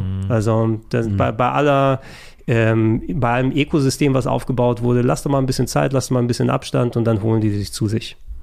Ja. Who knows, who knows, nur die Zeit wird's zeigen. Ja, also ähm, bei all den Sachen, die wir gerade besprochen haben, ich meine, rein technisch gesehen, beide Hardwares geben sich ja nicht viel. Ne? Ich meine, so, es gibt zwar immer noch Technikvergleiche online, aber da die Spiele eh eher auf so einer PC-Codebase aufgebaut sind, du wirst jetzt nicht sagen, oh ja, die Xbox hat den Vorteil beim Raytracing oder da siehst du noch mal ein bisschen was. Du, du hast immer diese ganz feinen Unterschiede, aber meines Erachtens gibt sich das beides nicht viel. Also ich krieg gleich gute Qualität auf beiden Plattformen. Also ich weiß auch noch, wie ich so in Zeiten von, also PS3, Xbox 360 auf jeden Fall, aber auch noch bei PS4 und Xbox One, boah, irgendwann kommt man komplett durcheinander, ähm, wie ich mir dann zum Release auch teilweise so Digital Foundry Videos gegeben habe, aber das mache ich mittlerweile gar nicht mehr, weil man einfach davon ausgehen kann und es bestätigt sich auch immer so, dass wirklich kaum nennenswerter Unterschied zwischen der Series X und der PS5-Version von einem Spiel ist. Ja. Ähm, die Frage, die ich mal reinwerfen würde, was seid ihr mehr der Typ? Qualitätsmodus oder Leistungsmodus? Leistung. Also, dass wir diese Frage hier überhaupt in den Leistung. Raum werfen. Also, also natürlich nehmen wir die Frames. Wir Okay. wollen Ja. die Frames. Ja, gib mir die Frame, scheiß auf die Auflösung. So bin ich Ey, auch. ja, ist doch, ist doch wirklich so. Ich habe es vor paar Wochen ähm, beim Release von Callisto Protocol noch einmal unfreiwillig versucht, weil, also ich habe meine PS5 so eingestellt, dass immer eigentlich der Leistungsmodus präferiert werden soll und das hatte irgendwie einen Bug, da war es nicht so. Ähm, dann war es im Qualitätsmodus und ich war direkt so, Leute, ich kann das so nicht spielen. Das ist so, als ob du, also gefühlt, als ob das Spiel in äh, Zeitlupe ablaufen würde oder komplett abgehackt wäre. Ja, das ist Ja. so spannend, wenn du das halt wirklich mal versehen. Ich erinnere mich, das, ich erinnere mich nicht mehr an dem Spiel, aber ich habe das irgendwo auch mal ähm, aus Versehen im Qualitätsmodus gestartet und du, das kommt dir wirklich so vor, als ob das mit 20 Frames irgendwie läuft. Das ist die, der direkte Unterschied gefühlt. Ne? Also es ist meist bei Konsolen natürlich 60 gegenüber 30, wobei du mittlerweile auch ab und zu mal die Option für 120 hast. Ähm, so habe ich ein bisschen äh, Ratchet gespielt, als auch die Uncharted Legacy PS5 Collection. Also habe ich Lost Legacy in 120 Hertz gespielt dann, was auch nochmal ganz geil ist. Ne? Du siehst schon auch nochmal den Unterschied, gerade beim Motion Blur, bei den Bewegungen. Ähm, es ist vielleicht der Kontrast oder so, weil 30 FPS sind im Grunde ja auch nicht unspielbar oder so, aber wenn du vorher mit 60 oder 120 gespielt hast und dann gehst du auf 30, habe ich auch das Gefühl, das sind doch keine 30, das sieht ja aus wie 15.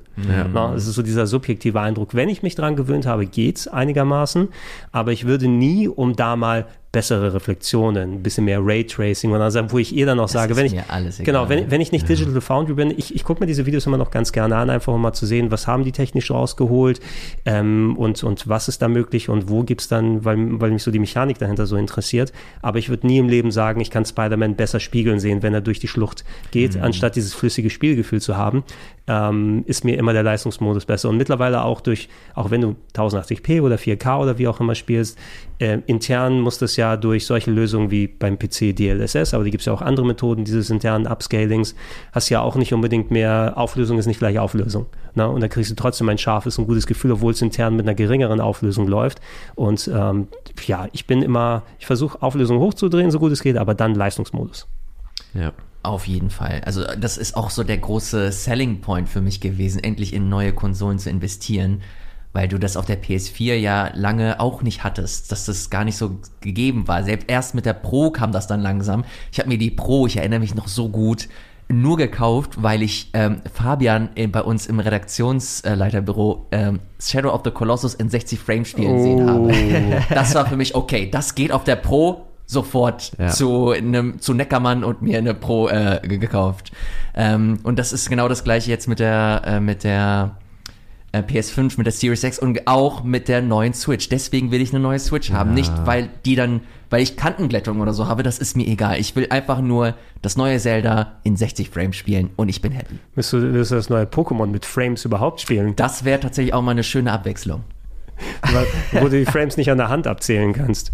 Ja, das ist dann immer wieder so, ähm, es fühlt sich natürlich ein bisschen wie, wie Switch-Bashing an, vielleicht, wenn man im Umfeld dann von Ich liebe diese Konsole. Da, da spricht ein, ein, gebrochener, ein gebrochener Fan, der Indie-Spiele mittlerweile auf der Konsole nicht mehr spielen kann, weil sie mit 15 Frames laufen. Ja, es ist bei mir genauso. Also die Switch war meine Go-To-Indie-Games-Plattform und ich mache es mittlerweile gar nicht mehr, weil du immer also selbst bei Indie-Games merkst du mittlerweile einen Performance-Unterschied und ey, Nintendo, ihr müsst jetzt nachliefern, also ja, wirklich. so oder so.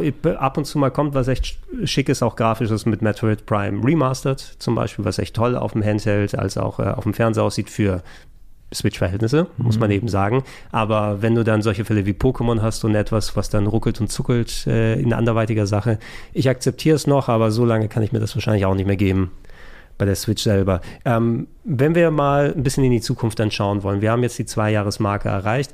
Konsolengenerationen werden ja immer länger. Ähm, hat sich insbesondere bei den, bei den letzten Generationen gezeigt, wo es früher noch Anfang der 90er war, oh, nach zwei Jahren wird es Zeit, die nächste Konsole anzukündigen. So ein Super Nintendo hat ja auch nur drei, vier Jahre durchgehalten, bevor dann neue Sachen richtig gekommen sind. Sind wir jetzt mittlerweile dank PlayStation 3, PlayStation 4 oder sowas her bei so sieben, acht Jahreszyklen ungefähr. Jetzt nach zwei Jahren natürlich es wäre ein bisschen verfrüht zu sagen, oh, denkt man schon an PS6 und Xbox Series, was auch immer dann kommen wird. Äh, denkt ihr überhaupt daran oder hat das irgendeine Relevanz für euch? Ich finde das schon fast ein bisschen frech, wenn nach sechs Jahren eine neue PlayStation kommt, weil ich das Gefühl habe, wir haben noch gar nichts Richtiges gesehen. So die richtigen Brecher müssen ja eigentlich noch kommen. Und das wird halt wahrscheinlich noch echt seine Zeit äh, dauern. Ich habe das Gefühl, dass ich technisch absolut keine keine großartigen Extrabedürfnisse mehr habe, wenn ich mir ein aktuelles äh, Spiel anschaue. Selbst ein God of War, das Cross-Gen war, sah für mich auf der PS5 schon so gut aus. Äh, es hat sich gut gespielt, es war flüssig und mehr, also optisch brauche ich gar nicht mehr. Also wenn sich das jetzt inhaltlich weiterentwickelt, das ist geil. Jetzt, jetzt erzählt mir mal ein bisschen mehr davon, von dem, was wir gerade gesprochen haben. Wir haben eine coole neue SSD. Wir haben jetzt die Möglichkeiten, Spiele flüssig laufen zu lassen. Wir haben eine schöne Auflösung, die für alle halbwegs passabel ist. Jetzt gibt mir die äh, inhaltliche Innovation, die zeigt, okay, wir, deswegen haben wir uns eine, eine PS5 gekauft und dann können wir irgendwann darüber reden, dass eine neue Playstation oder eine neue Xbox kommt. Bei der Switch ist es halt viel einfacher, weil wir ganz konkret wissen, wo halt die Probleme sind. Aber wenn ich mir jetzt ein, ein PS5-Spiel oder ein Series X-Spiel anschaue, da denke ich mir nicht, okay, das sieht weird aus oder das spielt sich nicht flüssig, da will ich jetzt geilen Content sehen. Vor allem wird ja auch erstmal nochmal eine große Hardware-Revision kommen, also in Form von PlayStation 5 Pro und Xbox Series X Pro. ähm, also da bin ich mir ganz sicher, dass das, dass das in ähm, zwei Jahren wahrscheinlich der Fall sein wird ähm, und dass sie nächstes Jahr in einer Konferenz, äh, also so einem State of Play und ähm, wie heißt das bei Microsoft nochmal? Äh, Microsoft Direct. Direct. Microsoft Connect. Egal, auf jeden Fall, dass es in so einem Format dann nächstes Jahr angekündigt wird und dann in zwei Jahren ist es soweit. Ähm, und dann wahrscheinlich jetzt ein bisschen bold statement von mir. Ich glaube, so Richtung dann, wenn wir diesen Zyklus voll haben, äh, nach acht Jahren kommt nochmal eine Generation, also PS6 und Series XY. Und ich glaube, das wird dann die letzte Konsolengeneration sein. Und dass wir dann Richtung 2040 Plattformen haben werden. Also einfach, die du dann auf deinem Smart TV oder in deinem Smart Du meinst Home. dann, es wird Streaming sein. Genau, dann- also es wird dauerhaftes Streaming sein. dann, Das dann wird Microsoft und äh, PlayStation und Xbox sind dann quasi sowas wie Netflix oder Amazon Prime. Ja. Ne? Das sind dann Marken, die du abonnierst und äh, oder kaufst die Sachen dafür Stadia-Style. Ja, Oder ich meine, wir- reden ja auch immer sehr viel über den Game Pass äh, zu Recht bei den äh, Pre beim Preis-Leistungs-Verhältnis und ja, es ist halt schon ein bisschen Foreshadowing für die Zukunft natürlich, ne? Und gerade auch, ähm, ich glaube, Ilias, du hast auch mal probiert. Ich habe jetzt letztes Weihnachten mal mein äh, MacBook mitgenommen und habe dann dieses Game Pass Streaming, also Ja. und es funktioniert echt gut. Es ist wirklich unheimlich. Ähm, Ja. Ich habe das mal mit Pentiment ausprobiert, weil ich Ja, genau. äh, zu meinen Eltern gefahren bin. Äh, natürlich nimmst du denen nicht die riesengroße Konsole mit und dann habe ich es mal auf dem Smartphone probiert und er konnte das nicht nur abspielen, der hat meinen Safe auch direkt geladen. Ich konnte sofort auf dem Handy weitermachen, da wo Smart ich Delivery. aufgehört habe. Ja. Wow, also das war für mich wirklich so, okay, das ist Future Shit gerade, was Ja. ich hier spiele. Das ist ähm, ja einfach beeindruckend. Unter der Voraussicht ist es vielleicht dann doch die cleverste Sache von Microsoft auf den Game Pass so sehr zu setzen, weil du bist ja schon an einen Abo-Service gewöhnt oder so. Ähm, ob da jetzt eine Konsole drunter steht oder irgendwann wirklich ohne große Qualitätsverluste spielen kannst, als ob ein Gerät bei dir da drunter steht, da kannst du dich dran erinnern, in der Kindheit, da habe ich noch auf dem Game Pass das alles erlebt. Ähm, eine Sache, die wir nicht ganz so ähm, direkt besprochen haben, weil ich weiß jetzt nicht, ob ihr euch dann groß auseinandergesetzt habt, die Xbox Series S an sich ähm, ist ja auch als günstige Alternative sozusagen zur Series X da gewesen, dass du die Current-Gen-Spiele eben auch mit Abstrichen in der Grafik und ähm, dann mit geringerer Auflösung oder so dann zocken kannst, aber nichtsdestotrotz, dass du für einen vergleichsweise günstigeren Price Point, so knapp 300 Euro, meine ich, hat die Series S gekostet und war auch durchweg verfügbar, vor allem die ganze Zeit. Ähm, Wäre das überhaupt was für euch zum Interesse gewesen? Weil ich höre jetzt eher mehr, oder was ich im Internet mehr mitbekomme, ist, dass manche Leute die Series S so ein bisschen als, also so, so, so Stein ums Bein dann Das Haar in der empfinden. Suppe, ja. Ja, das Haar in der Suppe, weil viele gerade Xbox-Sachen dann nochmal, damit sie nochmal auf der S laufen, die kriegen es halbwegs so nochmal auf der S zu laufen, aber die ist natürlich auch etwas, die ist dann der kleinste gemeinsame Nenner. Also rein aus Konsumentensicht muss ich sagen, dass ich die eigentlich befürworte. Also gerade wenn man jetzt überlegt, äh, in Kombination mit dem äh, Game Pass und werden dann auch, also gerade der Game Pass hat ja mittlerweile auch eine Fülle an Indie-Games, so, wo du halt nicht unbedingt jetzt Halo Infinite spielst und dementsprechend die beste Hardware brauchst, dann ist es eine sinnige Konsole und ich glaube, dass Microsoft die vor allem äh, wegen einer Sache noch im Hinterkopf rausgehauen und entwickelt hat, und zwar Schwellenländer. Also halt äh, Länder, in denen einfach die Ein das Einkommen nicht so hoch ist wie hier in unseren, wie hier beispielsweise in Deutschland, äh, USA und so weiter. Ähm, und dass da bestimmt die Series S mehr, deutlich mehr Abnehmen hat als eine Series X. Aber ich betone das hier nochmal, das aus Konsumentensicht. Mich würde jetzt natürlich auch sehr krass die Meinung von einem, äh, von einem Entwickler oder einer Entwicklerin interessieren, die halt eventuell wirklich sagt, ey, das Ding ist uns halt ein Klotz am Bein, weil wir immer, wenn wir für die Series X entwickeln, müssen wir immer im ko- abwärtskompatibel Test schauen, okay, ist, passt es immer noch bei der, mit der Series S, was wir hier vorhaben. Ja. Ja, irgendwann kriegst du mit 640 mal 480 die Series S-Spiele. Äh, ich habe tatsächlich mit der Series S angefangen. Mhm. Also ich habe mir die nicht gekauft, sondern die lag hier rum. Rat mal warum. Keiner hat, keiner hat sich für die Series S interessiert tatsächlich, weil jeder die X äh, sich entweder leihen wollte oder damit irgendwelche Sendungen vorbereitet hat. Deswegen habe ich mir die mal für eine Zeit lang mitgenommen. Und ähm, ich habe sie echt geliebt. Ich fand sie richtig toll, auch weil sie viel, viel schöner ist als die Series X und als die PS5, finde ich zumindest. Sie ist klein, sie hat kein Disklaufwerk, all diese Sachen, die ich nicht, äh, die ich cool finde und nicht brauche, hat sie mit drin. Aber dann hatte ich halt Momente, ähm, ich erinnere mich noch an, äh, an The Gunk zum Beispiel. Das habe ich mir dann auf der Series S runtergeladen und es hat halt geruckelt wie Sau. Und dann denke ich mir, okay, ich weiß, es gibt eine Version, die besser laufen kann. Und äh, dann habe ich mir andere und Spiele, Sable zum Beispiel, läuft generell nicht so stabil, aber auf der Series S echt nicht gut. Und das ist dann so der Moment, wo ich dann wirklich mit ihr brechen musste und sage, okay, sorry, ich will dich lieben, aber es, ich will die Frames. Ich will die Frames haben. Ich brauche sie. Und deswegen ähm, musste ich mich dann doch zur Series X ähm, hinbewegen. Umentscheiden. Weil das, ja, weil So- das einfach der, der wichtige Punkt für mich ist. So lustig, diese Gedankengänge hatte ich alle aber mit der Xbox One S, wo ich diese Spiele drauf gespielt habe, was noch etliche Stufen drunter ist. Spiel mal wirklich Halo Infinite auf einer One S auf einem 4K-Fernseher. Ei, ei, ei, ei. Oh, yeah. Es geht, aber eigentlich auch nicht. Ja, aber nee, Berli, du, du hast absolut recht. Also das ist eine Alternative, es ist super, dass du nicht immer 500 Euro gleich dafür ausgeben musst, wenn du in die Current Gen einsteigen willst. So oder so, aber ich weiß nicht, ob Microsoft den Support komplett dafür droppen kann für zukünftige Sachen. Ja, schwierig. Na, ähm, Nintendo hat es ja irgendwann mal, wenn ihre neuen DS-Ausgaben gekommen sind und New 3DS und alles, da gab es ja auch nur bedingt exklusive Sachen. Also du kannst jetzt nicht sagen, wir haben das Ökosystem aufgebaut, verzichten wir irgendwann drauf, die wird so oder so immer dabei sein. Meine Series X übrigens hat auch wieder Wirt zweimal gekauft und ich habe ihm, ich habe die eine dann wieder ihm abgekauft, weil er auf Nummer sicher gehen wollte. Warum geht man bei sowas auf Nummer sicher? Also, weil die erste weil die- kaputt gehen könnte Naja, oder was? nee, weil die, nee, nee, ich meine, ähm, weil er sie sich bestellt hat und er Sorge hatte, weil die so, so selten zu sehen waren und zu finden Zwei waren. vorbestellt. Er hat sich zwei vorbestellt. Also einmal da und einmal da und dann hat er gemerkt, okay, da wird sie nicht storniert, beide kommen und dann äh, Ah, kaufe ich ihm okay. genau wieder PS, bei der PS5. Ja, zum allerletzter Punkt zum Abschluss hier nochmal. Äh, PC haben wir sehr wenig hier gerade erwähnt, was natürlich aber, wenn wir auf die aktuelle Spielesituation dann schauen, auch nochmal ein sehr relevanter Punkt ist. PC ist mittlerweile natürlich sehr, sehr gut bedient, was Spiele angeht und durch Steam und andere Services, selbst bei Epic Games kriegst du ja for Free Games ohne Ende. Aber das hat sich in den letzten zehn Jahren ja auch nochmal exponentiell vervielfacht, was du da alles bekommst, gerade auch im Indie- und Japano-Bereich und so weiter. Also da, in der Theorie könnte ich mich auch damit äh, gut auseinandersetzen. Ich bin kein Fan von diesen mega teuren Grafikkarten, die auch noch dann Shader ruckeln und andere Sachen dann hervorrufen. Also ich, ich fühle mich mehr, ich greife nie zur PC-Version, auch wenn ich die Möglichkeit hätte, habe eine 3070 zur Verfügung daheim ähm, zum Arbeiten und Spielen. Aber wenn, dann spiele ich trotzdem eher auf Xbox oder Playstation. Ja, auch, ähm, also ich muss ja sagen, ich habe jetzt, seitdem ich bei Rockbeans arbeite, den äh, Luxus, nenne ich es mal, einen kompetenten Gaming-Laptop zu haben, den ich auch ab und zu hier mal nutze.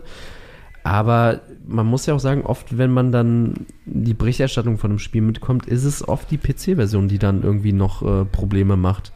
Ähm, ja, also deswegen, ich be bevorzuge auch auf jeden Fall, wenn ich die Möglichkeit habe, immer die Konsolenversion. Okay, alles klar. Ihr könnt euch da draußen ja gerne mal über Social Media auslassen und gerne mal euer Feedback dazu abgeben. Wie habt ihr denn empfunden, äh, wie Xbox Series X äh, oder auch S und auch die PS5 sich so geschlagen haben? Wir sind auf jeden Fall auf einem guten Mittelpunkt angekommen. Ich glaube, wir können noch mal einen weiteren Talk machen, wenn mal die neue Switch oder was auch immer da angekündigt wird. Oh ja. Und wir da mal die Switch äh. Revue passieren lassen, weil so technisch veraltet die ist, so ein tolles Gerät ist sie immer noch wegen der Da, Games. meld, da melde ich mich an, Gregor, da will ich dabei sein. Ja, das machen wir dann in Ruhe, aber ähm, danke Berti, ja, dass du dein, Dank, dass du dein Debüt gebührend überstanden hast hier. Ach, das hat super Spaß gemacht und war sehr angenehm. Hoffentlich in der gut Zukunft. gemacht. Ja, das ist ja über Games labern, das, das können wir hier und das Ja. machen wir zumindest. Können ist mal relativ, aber wir machen es dann zumindest. Äh, ihr da draußen checkt gerne plauschangriff.de aus, dann für ein Archiv der Podcast. Ähm, da kriegt ihr auch die neuen Podcasts hier mit. Ansonsten nach Möglichkeit alle zwei Wochen hier auf Rocket Beans TV auch noch mit aktuellen Casts. Und demnächst setzen wir dann mit Simon und Ede den äh, Sitcom-Podcast vor. Da werden wir ein bisschen in die 2000er-Ära reingehen, weil du musst auch Scrubs und andere Sachen besprechen. Geil. So sieht's aus. Dann, wir sagen Danke und wir sagen Tschüss, Tschüss. Ciao. Tschüss.